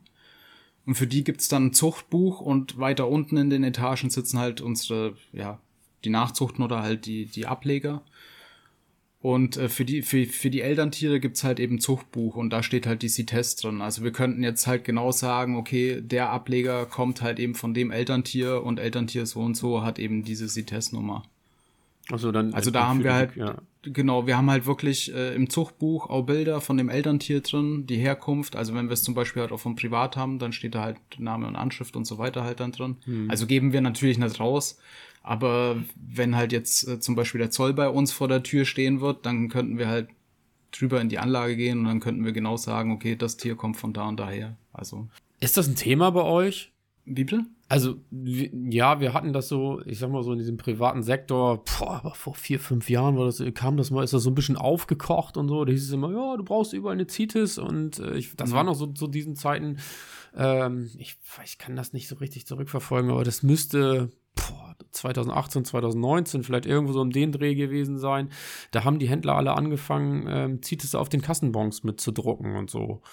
Ähm, da war das irgendwie ziemlich groß. So ist das für euch aktuell irgendwie ein Thema, wo ihr sagt, ja, CITES könnte mal irgendwie problematisch werden, so? Oder ist das so eine Sache, gerade bei Nachzuchten, dass ihr sagt, nö, gehen wir ganz entspannt eigentlich ran, so wie es ist, ist ganz gut? Also wir, wir haben da jetzt keine weiteren Vorkehrungen, außer halt, dass wir halt hier selber das Zuchtbuch halt haben. Also das heißt, wenn wir quasi kontrolliert werden, ich hoffe jetzt, dass privat, ja, private Kontrollen, ähm, das man könnte sich halt irgendwie noch versuchen, als Aquakulturbetrieb zu, das hatten wir auch mal überlegt, ne, dass wir ähm, uns als Aquakultur- oder Zuchtbetrieb irgendwie zertifizieren lassen an sich. So dass man halt sagen kann, okay, wenn das halt von uns gekauft wird, dass das irgendwie nochmal so, dass man da nochmal so ein Zertifikat irgendwie rausgibt. Ähm, mhm. Ja, ist halt aber auch wieder so ein bürokratischer Akt, ne? Also also wenn, wenn unsere Kunden halt eben von uns eine Rechnung bekommen, da stehen halt eben auch äh, Artikelnummern drauf. Ja. Und über die Artikelnummern können wir dem Kunden genau sagen halt, also welches Tier das ist. Anhand des Zuchtbuchs genau, könnt ihr das wahrscheinlich genau, wieder zurückverfolgen, genau. ne? Ja. Also ja. wenn sich jetzt der, wenn sich der Zoll bei unseren Kunden melden wird und wird sagen, ja, wo kommen denn die Tiere her? Und äh, er also wir haben ja die Rechnung auch, wir könnten dann genau sagen, ja, das Tier kommt von Einfach zu uns weiterschicken, Zoll Na, wir hatten, wir hatten halt auch schon äh, Gespräche mit dem Zoll und auch mit dem Veterinäramt, wie man das halt eben lösen könnte, aber da sind die halt hm. selber auch ein bisschen überfragt. Ich wollte gerade sagen, haben die ja oft selber ja. auch keine Lösung. Ne? Also ja. ich habe also, in dem äh, Reptiliensektor damals gehabt und da war das auch immer so eine ja. Sache, wo man auch gesagt hat, ja, wenn die mal kommen und gucken, ähm, dann sind die ja oft selber auch nicht beholfen, so dass sie sagen, wir haben da eine Lösung für oder so, ne? Das ist ja, das ist ja immer eine Sache für ja, mich. Also, aber wie gesagt, ist ja auch, ich will das jetzt auch nicht wieder hochkochen, aber es war damals mal so Thema und ich könnte mir halt tatsächlich vorstellen, dass das gerade im Zuge der Importstops und so wieder irgendwann mal mhm. Thema wird, so dass man sich da Gedanken drum macht oder drum machen muss oder so. Na, meiner Meinung nach wäre es halt dann sinnvoll, wenn man dann, äh, ich sage jetzt mal, den Zeitpunkt Null halt dann irgendwie hat, wenn man sagt, okay, ab jetzt äh, muss man halt dann eben CITES nachweisen oder man muss ein Zuchtbuch führen oder so, dass man halt dann wirklich, dass es eine Institution gibt, wo man dann halt Tiere anmelden kann, dann gibt's für das jeweilige Tier halt dann eine Nummer und von da ausgehend, dass es dann halt, äh, ja, ja, genau, so eine Art Eintragung dann, quasi, ne? dass man dann genau, wieder eine, eine, Nachweis genau, hat, genau, eine, der ja, erstellt ja. wird, auch bei einer Nachzucht, ja. was ja für die Nachhaltigkeit auch eigentlich echt eine große Rolle spielt. Also dürfte man ja nicht, würde ich schon fatal finden, wenn da irgendwie ein Amt kommt und sagt, so ist jetzt nicht mehr, ne, weil keine CITES da oder so. Das wäre ja, wär ja, ja Quatsch. Ja, Korallen sind Korallen sind halt echt speziell. Ne? Also ja. du hast eine, du hast eine Fungia und die stirbt und dann hast du nach drei Monaten kommen Antacauli raus und dann ja. hast du wieder, hast du wieder 20, 20 Mal den gleichen Klon. Erklär das mal jemandem, der beim Zoll arbeitet ja. und kein Biologe ist. Also der denkt, du verarscht ihn. Ne? Also es ist echt ein schwieriges Thema schon seit jeher gewesen. Und, naja. Ja, wir hatten halt auch äh, mit, mit dem Veterinäramt, die waren dann auch mal bei uns mhm. zur Betriebsprüfung die fanden das dann total interessant, ja, weil die hatten halt noch nie vorher irgendwie mit Korallen irgendwie zu tun mhm. so. Und wir hatten vorher mega äh, Bammel dann, wenn die Betriebsprüfung mhm. kommt und oh Gott, oh Gott. Mhm. mhm. Und eigentlich war das total nettes Gespräch, weil die dann eben ja. gefragt haben, okay, wie ist das mit den Wasserparametern, was fressen die, äh, wie wachsen die, wie macht ihr Ableger? Also das war dann halt wirklich äh, für beide Seiten halt dann wirklich interessant. Ja, das glaube ich mhm. auch, ja. Also das ist ja auch das, was man immer wieder hört, dass gerade wenn dann jemand kommt, dass dann, wenn da Ahnung da ist, ist das auch nur ganz, ganz oberflächlich, ne? Dass die nicht mal, ich sag mal, eine Skoli von einer Gonia auseinanderhalten können oder so, hat man ja auch schon alles gehört. Und äh, sie dann vorher vielleicht ein bisschen im Internet recherchiert haben, aber dass der Austausch dann da eigentlich ganz ähm, ja, wertvoll ist, so, ne? Ja, das ist halt genau das gleiche Problem wie mit dem Zoll, weil ich meine, ihr wisst ja selber, wenn man von einem Elterntier dann Ableger zum Beispiel macht, dann sehen die teilweise halt komplett anders aus, obwohl die halt ja. eben von, von dieser Kolonie. So, jetzt erklär mal einem äh, Zollbeamten, der halt da steht, dass das ein Ableger ist von diesem Tier, was jetzt aber ganz anders aussieht. Also es ist halt ja. wirklich schwierig. Ja, ja. Da, ja. Ja, ich glaube, es geht auch, auch dann auch um das Verständnis oder um das wirklich zu zeigen, was wir mit den Tieren machen. Also es geht ja wirklich ursprünglich mal auch darauf zurück, dass Leute im Urlaub sind, sich irgendeine Steinkoralle abzwicken und sagen, ich äh, hänge mir die jetzt hier irgendwie in, äh, ins Wohnzimmer als Deko oder so. Ne? Also ja, wirklich ja von, von, solchen Geschichten hin, äh, dass man dann sagen kann, hier, guck mal, wir, wir können das. Also ja, die, ja. die leben, die wachsen, wir können sie sogar vermehren und äh, können damit sogar eben halt im, kommerziellen Bereich was, was machen. Das wissen ja dann vielleicht viele nicht. Kommt immer darauf an, auch, auch in welcher Region man ist. Ich glaube, im Raum Frankfurt sind die halt echt fit schon. Mhm. Also ich glaube, ja. die wissen, was eine Scolly ist. Äh, wenn wir das jetzt hier im Norden, hatte ich auch erzählt, dass, dass bei mir auch der, der Zoll da war, nicht wegen der Tiere, sondern äh, durch, durch Drittlandversand. Und äh, die standen auch vor dem Becken und der eine Zollbeamte sagte auch so, das sind Steinkorallen, ne? So, ja, aber ne?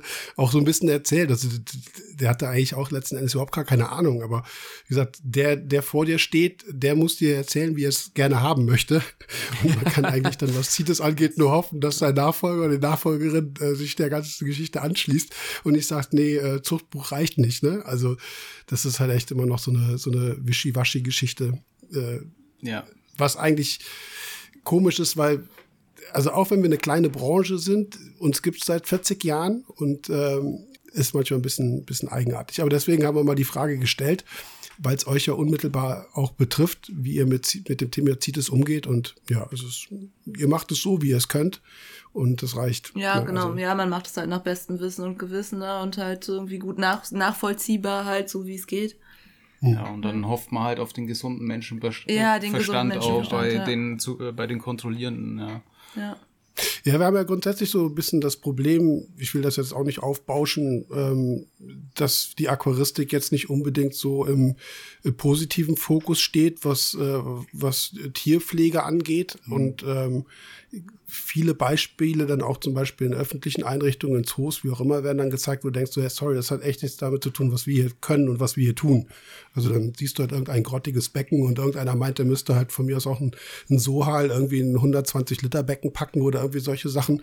Das sind halt diese krassen Negativbeispiele, aber das, was wir tun und was wir ja auch gelernt haben und was wir ne, wo wir uns weiterentwickeln, das ist ja, das ist ja eigentlich ein absolut positives Beispiel, was wir in der Aquaristik auch äh, machen können. Ne? Und ähm, deswegen ist das, glaube ich, gerade so eine Zeit, wo man sagt, ja, man muss halt viele positive Beispiele zeigen und auch wirklich dann klar sagen, das, was andere machen, ist echt nicht, nicht okay. Ja. Ne? Also das äh, hat auch mit, äh, mit Tierpflege nichts zu tun, sondern das ist äh, Haltung im schlechtesten Sinne. Ne? Und naja.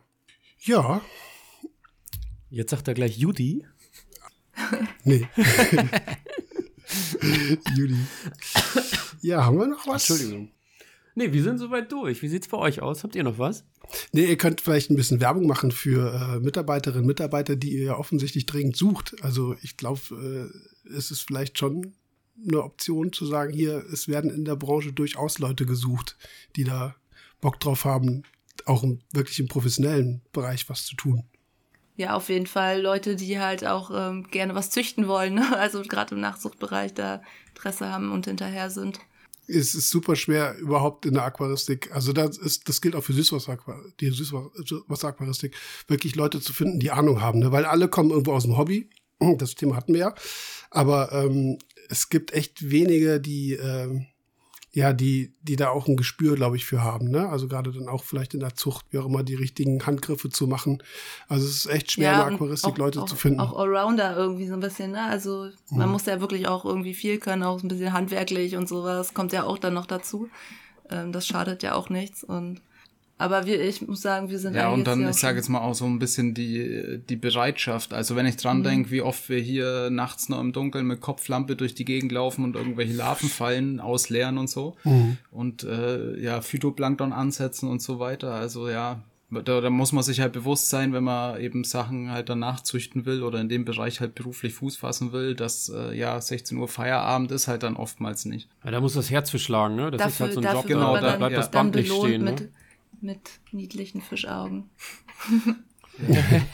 ja. Ja, nee, das stimmt wirklich. Also man braucht da wirklich Herzblut dafür. Ja, ich ähm, ja, würde an der Stelle eigentlich nur sagen, viel Erfolg euch. Das klingt alles sehr spannend, was ihr macht. Und ich hoffe, dass ihr ähm, in, den, in den nächsten fünf bis zehn Jahren dann auch äh, perspektivisch vielleicht viel weiter seid, wenn wir jetzt auch bestimmte Projekte mal ansprechen, wie zum Beispiel sexuelle Vermehrung von, von Korallen, wie auch immer. Und äh, wünsche euch da viel, viel Spaß und Erfolg. Dito. Ja, vielen Dank. Dankeschön. Dankeschön. Auch von meiner Seite, ja.